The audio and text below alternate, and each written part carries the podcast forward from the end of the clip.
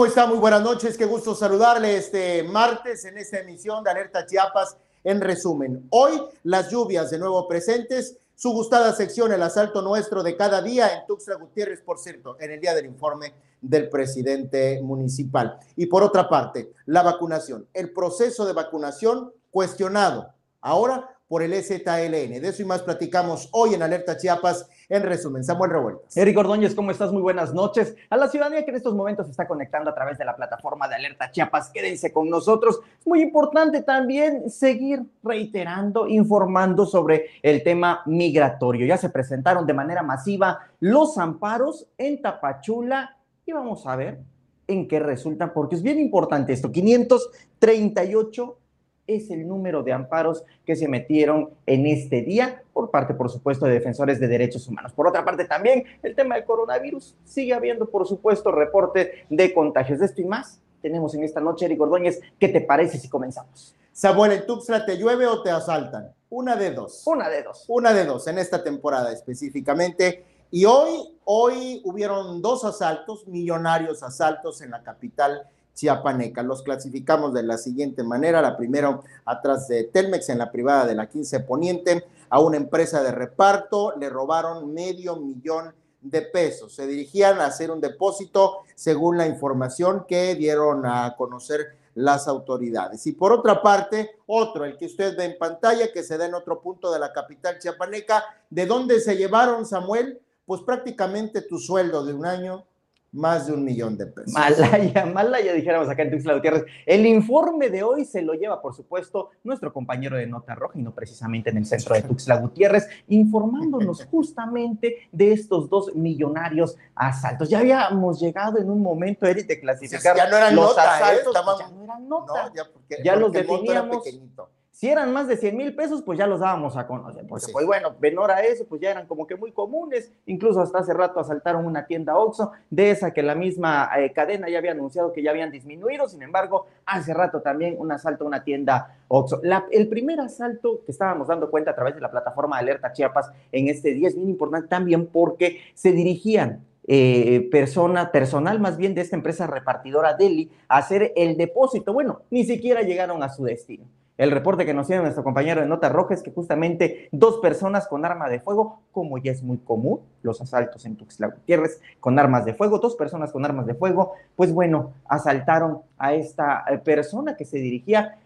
Unos datos apuntan de que fue medio millón, 500 mil pesos, otros datos apuntan que fueron 600 mil pesos. Entre esas dos cifras ronda la información de este primer asalto. El segundo, como tú lo dijiste, Eric Ordóñez, un millón 200 mil pesos. Si nos quedamos con el dato de los 600, estamos hablando que hoy en Tuxtla Gutiérrez, un millón 800 mil pesos, únicamente en dos asaltos y únicamente los que pudo- pudimos constatar a través de la información que, bueno, se pudo corroborar, porque asaltos, decenas, si no es que cientos, y eso únicamente en la capital chiapaneca en este día. Hoy se robaron eh, lo equivalente al valor de una casa, a dos departamentos Imagínate tal vez, o tres de interés social. Bueno, se robaron una muy buena feria. En esta imagen que estábamos viendo, creo que es muy importante nada más hacer mención de lo siguiente. Hay cámaras de videovigilancia. La del C5. Yo no supe de persecución política. Yo tampoco. Perdón, policiaca. Pero fíjate, llama poderosísimamente la atención por la zona en la que se encuentran. Que A además, lo mejor pudo ambos asaltos fueron muy cerca. Sí, claro. ¿no? arboledas prácticamente hacienda. y la hacienda prácticamente Cuadras. están, pues como en la ruta de escape yo bueno no no no fue a la misma hora pero seguramente pudo haber sido un primero acá y Muy luego poco tiempo de siguiente. diferencia también. Muy poco. poco. tiempo de diferencia es lo que nos reportaba nuestro compañero de Nota Roja. Entonces, imagínate en ese cuadrante que además es uno de los sectores económicos más importantes Sí, que hay no. en la capital chiapaneca, está sucediendo ese tipo de cosas. Ojo, insistir que el informe de hoy se lo lleva nuestro compañero de la Nota Roja. que hubo otro en otro orden de ideas y hablando de informar sobre lo que hacen las instituciones en materia de salud, la campaña de vacunación está, eh, bueno, dicho por el IMSS, en una nueva faceta en este último arrancón eh, para la vacunación masiva. Y eh, el Estado, el gobierno del Estado, a través de la Secretaría de Salud, recientemente dio a conocer este, una, nueva, eh, una nueva estrategia para vacunación casa por casa, negocio por negocio. Por cierto que aquí convergen varias eh, instituciones eh, del Estado como de seguridad que dan acompañamiento a quienes están realizando el proceso de vacunación. Sin embargo, parece indicar que hay quienes no piensan lo mismo que los datos que dan a conocer las instituciones y es el Ejército Zapatista de Liberación Nacional, Samuel. Gente que vive en las zonas rurales, por cierto, el STLN en, el última, en la última misiva eh, que lanzó del 19 de septiembre cuestionó justamente la campaña de vacunación que se está desarrollando en el estado de Chiapas. Insistimos, no lo decimos nosotros de manera textual, voy a decir lo que en esta misiva apuntó el STLN a través del subcomandante insurgente Galeano, antes el subcomandante Marcos. Dice así de manera textual, lleva adelante una política de vacunación propositivamente lenta y desordenada, que está provocando inconformidades entre la población rural y que no tardará mucho en explotar. Mientras tanto, dice el subcomandante insurgente Galeano, mientras tanto, sube el número de muertes por COVID en las comunidades sin que se tomen en cuenta. Esta misiva del Ejército Zapatista de Liberación Nacional se da justamente en un recuento que hace el ZLN, eh, que tituló incluso así Chiapas al borde de la guerra civil, donde además cuestiona las ligas que hay entre las autoridades con el narcotráfico, cuestiona también la falta de cumplimiento a las demandas del magisterio y a la represión que se ha hecho en contra de los normalistas. En todo este contexto, en todo este recuento de actos de ingobernabilidad eh, que ocurren en Chiapas, apunta hacia el tema de la vacunación. Y es que hay que recordar que este mismo tema, el de la vacunación, fue cuestionado incluso por el mismo presidente de la República, Andrés Manuel López Obrador, y que por lo mismo le quitó la rectoría a la Secretaría de Salud de Chiapas y puso a la dirección del Instituto Mexicano del Seguro Social, a Zoé Robledo, en julio, para encabezar un plan de reforzamiento de la vacunación aquí en el estado de Chiapas, que por cierto ahora estamos en lo que han denominado el último jalón, En el último jalón, justo justo en el último jalón este proceso de vacunación, como eh, bien lo mencionas. Y bueno, por cierto, ya hablando del ZLN, eh, hoy en un evento eh, con empresarios del gremio de la construcción, en una entrevista que le realizan al expresidente de la Junta de Coordinación Política del Congreso del Estado, refiere justamente la participación activa del ejército zapatista en estos últimos en estos últimos tiempos en los que define a este grupo como un grupo que eventualmente opina. Que eventualmente opina. Así lo dijo Marcelo Toledo, ¿no? O sea que de repente sale, de repente no sale. Y más o menos dice que sale cada vez que. Como oportunista suena más o menos. Algo así fue lo que refirió el diputado. pero ¿quién soy yo para decir? Bueno, es que además tiene una retórica muy buena el diputado. Eh, morenista. Morenista. Morenista 100%. Así es. De, de desacreditar como lo ha hecho el presidente al movimiento al que antes apoyaban, ahora lo desacreditan porque pues, no está en la línea. Sería muy bueno que buscaran al padre Solalinde para que vuelva a mediar. ¿Quién es el padre Solalinde? Pues el que alguna vez dijo que tenía todo el contacto con el STLN para Oh, sí es cierto, pero que, y que defendía los derechos humanos y a los migrantes y todo. Y que ahorita está desaparecido. Y que ahorita está desaparecido, pero es amigo del presidente. Por supuesto. No, deja de decir cosas que no son. Bueno, cambiamos de tema. Lo que sí es, cambiando completamente de tema, es em, el fenómeno migratorio sigue siendo noticia. Ayer Samuel les informaba sobre el salvoconducto que estaba eh, proporcionando el Estado mexicano a través del Instituto Nacional de Migración para que puedan transitar al menos en 20 días eh, los migrantes de cualquier nacionalidad, en su mayoría haitianos en estos últimos tiempos. Sin embargo, hoy hay una nueva. Así es, Eric Ordóñez, defensores de los derechos humanos de migrantes en Tapachula interpusieron un total de 538 amparos ante el poder, eh, ante el tribunal eh, judicial justamente de Tapachula. ¿Qué es lo que pretenden con estos amparos? Pretenden que las y los migrantes que están interesados puedan transitar libremente por territorio mexicano. Hay un total, refirieron los activistas, principalmente Luis Villagrán e Irineo Mujica, hay un total de 6 mil migrantes que están interesados, pero que muchos de ellos lamentablemente pues ya han decidido también mejor salirse del país a través de este recorrido que nosotros ya le hemos venido informando en reiteradas ocasiones, que es básicamente bordear el estado de Chiapas para poder salir de este estado y llegar hasta el norte y llegar hasta este punto donde eh, ahora se reporta a través de diferentes medios de comunicación del norte del país, Ciudad Acuña, en Coahuila, donde están siendo también perseguidos por eh, agentes migratorios de Estados Unidos. Con estos amparos que se interpusieron en Tapachula, insistimos, es el primero que se realiza de manera masiva y que de acuerdo con los activistas, que son los que están impulsando este eh, proyecto, lo que pretende es que tengan pase directo, que no los deporten, que no los detengan y posteriormente, por supuesto, que no los deporten. El 15 de septiembre, cuando se había anunciado una megacaravana que iba a salir de Tapachula y que al final de cuentas ya no se hizo, se comenzó justamente con este proceso de poder realizar eh, los amparos. Metieron cinco únicamente. Salieron positivos. Les dijeron, la justicia mexicana les dijo a las y los migrantes que sí podían transitar y a partir de esta experiencia es que decidieron ahora hacerlo de manera masiva. 538 es el número de amparos que se metieron hoy y que podrían salir resueltos en los próximos días en favor de las y los migrantes. Hablando de migrantes, de límites territoriales y fronteras, eh, hoy Samuel dio a conocer el eh, Marcelo Ebrard. Sí. Dio a conocer, por cierto. El secretario de Relaciones secretario Exteriores. de Relaciones Exteriores. Te digo que esto ahora ya bueno, dio a conocer el cierre de la frontera, que había confirmado Estados Unidos el cierre de la frontera hasta el próximo mes de octubre para eh, viajes no esenciales y turísticos. Hasta el próximo 21 de octubre permanecería cerrada, según lo que dijo Marcelo Ebrard, el secretario de Relaciones Exteriores, permanecería cerrada la frontera de los Estados Unidos. Así es, Eric Ordóñez. ¿Cambiamos de tema? Avanzamos. Avanzamos y que tiene que ver otra vez con Tuxtla Gutiérrez y que tiene que ver, Eric Ordóñez, con edificaciones, construcciones que yo creo que le van bien a la ciudad. Sin embargo, no todas son buenas. Yo creo que en esta vida necesitamos planear todo, todo, lo que, lo que se pueda. En este caso, la obra pública debe planearse.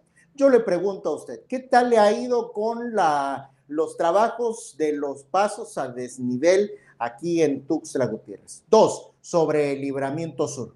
¿Le ha parecido que ha hecho de nuestros días pues algo caótico. En lo personal sí, lo es, me ha pegado que las rutas alternas no son, no, no sirven para absolutamente nada. Eh, eh, anteriormente mencionábamos cuando inició sobre la 11 Poniente y Libramiento Sur, eh, le dábamos a conocer lo que pensaban los mismos colonos de la Jamaipac, las afectaciones que les estaba dejando y una situación que evidentemente no atendió el ayuntamiento, que es en primera instancia quien debe estar pues al pendiente de que las calles estén al tiro y más cuando pues, van a ser vías alternas. Bueno, si el caos que esto ha generado, me declaro que no estoy en contra del desarrollo ni de las mejoras urbanas, pero sí estoy en contra de la falta de planeación. En fin, respire profundo, porque faltan por construir dos pasos a desnivel más aquí en Tuxtla Gutiérrez, y esto lo dice el mismo secretario de Obra Pública. Comercial, ¿no? Eh, se van a anunciar de manera oportuna. Se está trabajando un proyecto, les voy a dar un adelanto. Eh, lo que viene siendo el tramo de la Coca-Cola, bueno, es comercial, ¿no? Eh, el tramo aquí de la Juan Crispín. es este, bueno, es Juan Crispín y Libramiento. Y, y, la subida a San Fernando. Ahí es un paso de desnivel que se necesita, que realmente, ustedes saben, el tráfico que se genera en esa zona cuando vienes de la carreta o vas hacia la carreta, ya se tiene precisamente el proyecto avanzado en un 95%. Estamos ahorita viendo ya nada más el tema de liberaciones de derechos de vía, estamos viendo el tema de obras inducidas, como son las supertorres, las superpostes de, de, alta tensión. Pero realmente yo creo que muy pronto el gobernador lo va a anunciar para que sigamos trabajando en ese sentido y se siga desarrollando obra de infraestructura importante, por decirlo de un modo, que son obras de impacto muy grandes. Eh, se van a anunciar de manera oportuna. Se está Sobre esto solo quiero ser reiterativo en lo siguiente, el desarrollo, por supuesto que se aplaude, y estas obras evidentemente pues generarán desarrollo, al menos una mayor movilidad de automóviles. Sin embargo, lo que ha adolecido la ciudadanía o que hemos padecido como ciudadanos que habitamos Tuxtla es la falta de opciones de vialidad y de buenas vialidades para poder liberar estas horas. Las vías alternas, pues, para que nos entendamos. Por una parte, por otra, creo que es pertinente también recordar lo que los expertos en movilidad urbana han declarado, Samuel, que estas obras priorizan a los automovilistas, que em, pues en mayor medida generará un impacto ambiental por la mayor movilidad de vehículos, que desestima al peatón, desestima al ciclista y que evidentemente esta visión de modernización a través de la creación de pasos a desnivel, pues es algo que en otras ciudades de mayor desarrollo está en retroceso. Y que además los están quitando y que además fragmenta a las ciudades al poner un paso a desnivel,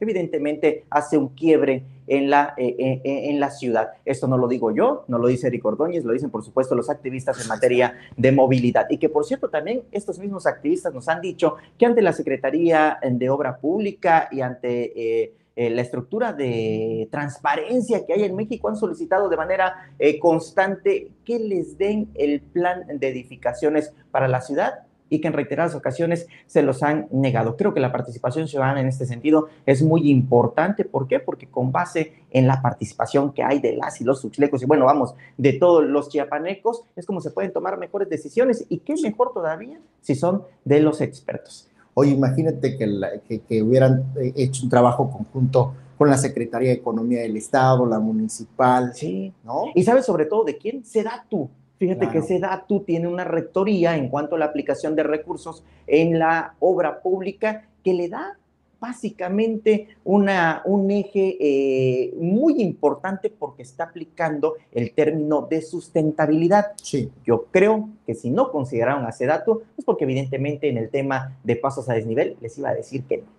Oye, por cierto que el justificante de eh, esta infraestructura que, se construye en Tuxtla Gutiérrez y que seguirán eh, construyéndose más similares, asegura eh, em, el secretario de Obra Pública, es una acción de justicia social porque genera desarrollo, porque genera empleos, etcétera, etcétera, etcétera. ¿Seguimos o le cambiamos?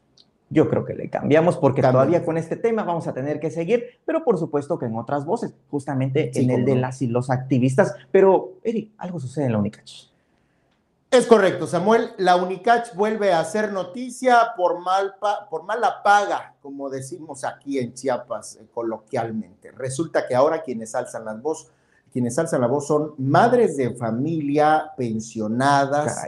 Eh, que la UNICACH les debe o debería pagar su pensión y aseguran que desde esta administración han tenido retrasos en los pagos. Hoy por la mañana estas mujeres se manifestaron exigiendo se haga válido el cumplimiento eh, de una obligación que, por cierto, aseguran a los padres ya se los descontaron, pero la universidad pone mil pretextos. No ha hecho el cheque, está esperando la dispersión, que caiga el recurso, etcétera, etcétera, etcétera. Con mil y un pretextos han hecho que en los últimos meses, últimos meses, a estas mujeres se les vuelva un calvario, toda vez que no pueden disponer de este, de este beneficio que les ha sido otorgado por la justicia misma, las pensiones.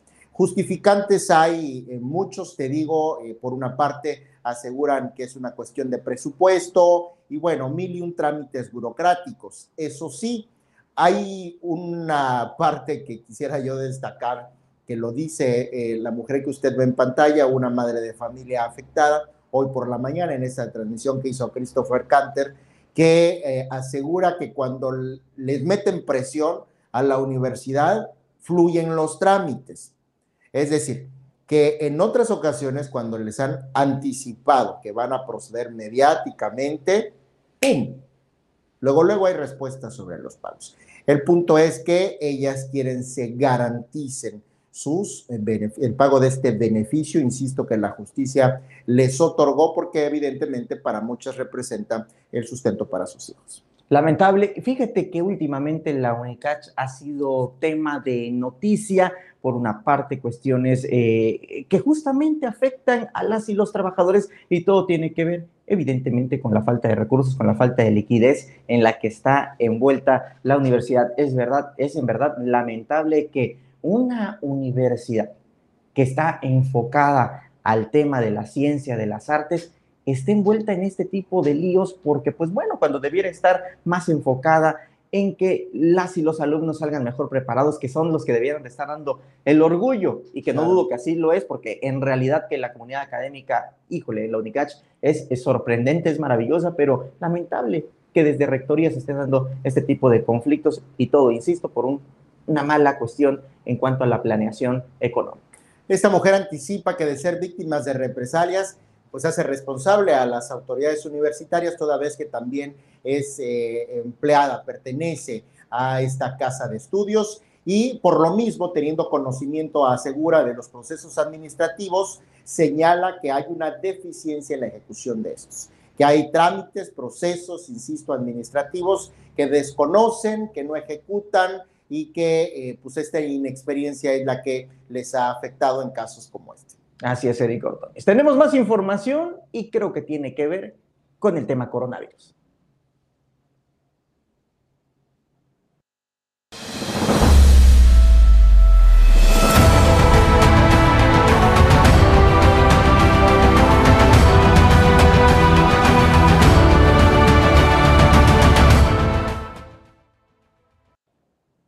Al menos 60 nuevos casos se reportan esta, este día martes, en estas últimas 24 horas en el corte informativo que emitió la Secretaría de Salud. Bueno, anteriormente lo hacían a las 8 de la mañana, ahora ya no lo especifican, pero pues, hay un corte. Resulta que hoy se registraron dos fallecimientos en personas adultas mayores, 60 casos nuevos a la cabeza, como siempre, esta vez está Tuxtla, misteriosamente, sino Tapachula, que es uno de los municipios con los que ha alternado. Tapachula sumó 23 nuevos casos, Tuxtla Gutiérrez 14, Huixela 4, Reforma Villaflores 3, Huehuetán y Tuzantán 2, Altamirano, Catazajá, Cintalapa, Mazatán, Motocintla, San Cristóbal de las Casas, Uchiapa, Tuxtla Chico, Unión Juárez, un caso más, 60 nuevos casos. Ahora, menores de entre 5 y 19 años hoy están contagiados eh, cuatro menores del sexo masculino y una del sexo femenino. Cinco menores de entre 5 y 19 años, según lo que reporta la Secretaría de Salud del Estado.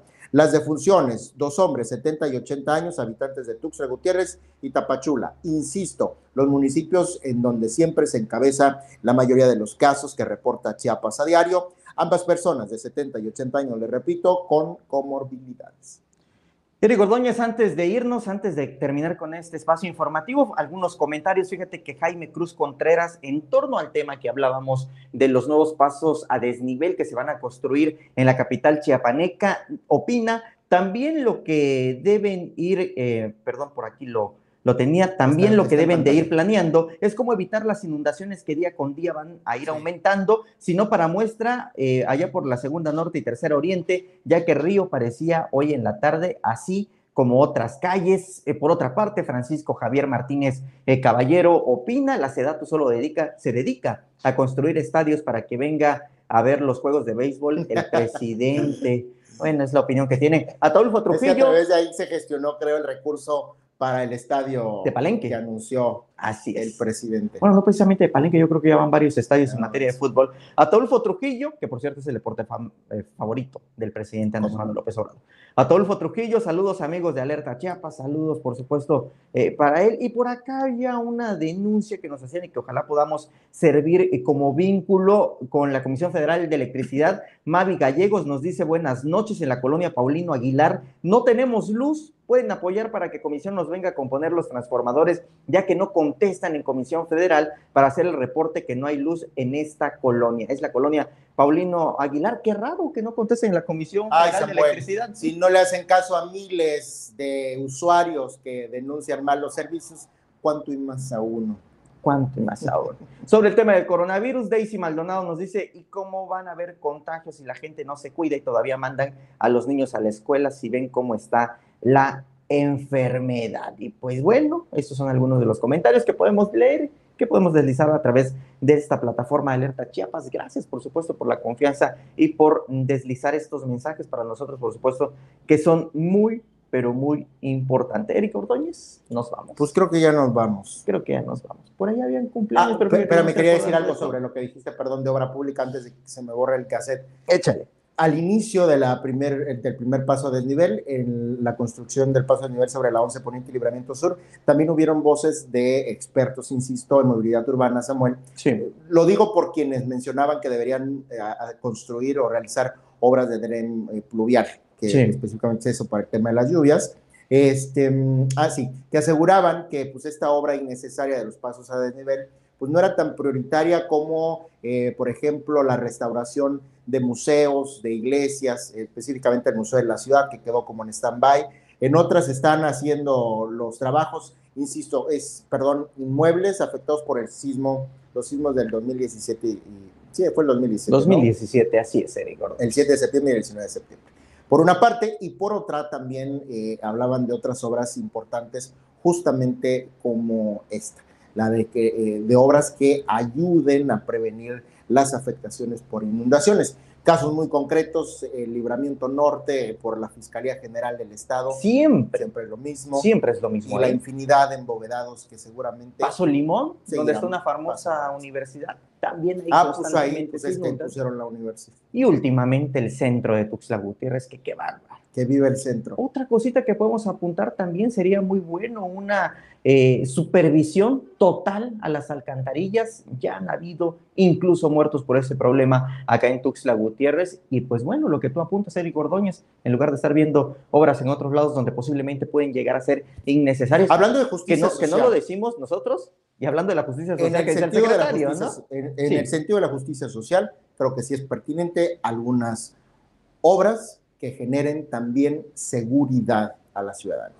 Pues ahí está, Eric. Bueno, y buenos caminos, porque también se están yendo muchos al carajo con el tema de las lluvias, caminos intermunicipales. Bueno, ahí la dejamos. Gracias porque nos acompañó esta noche en Alerta Chiapas. En resumen, este espacio que dirige, produce y realiza justo ahora Gustavo Caballero. Samuel y yo, mañana Hasta entonces.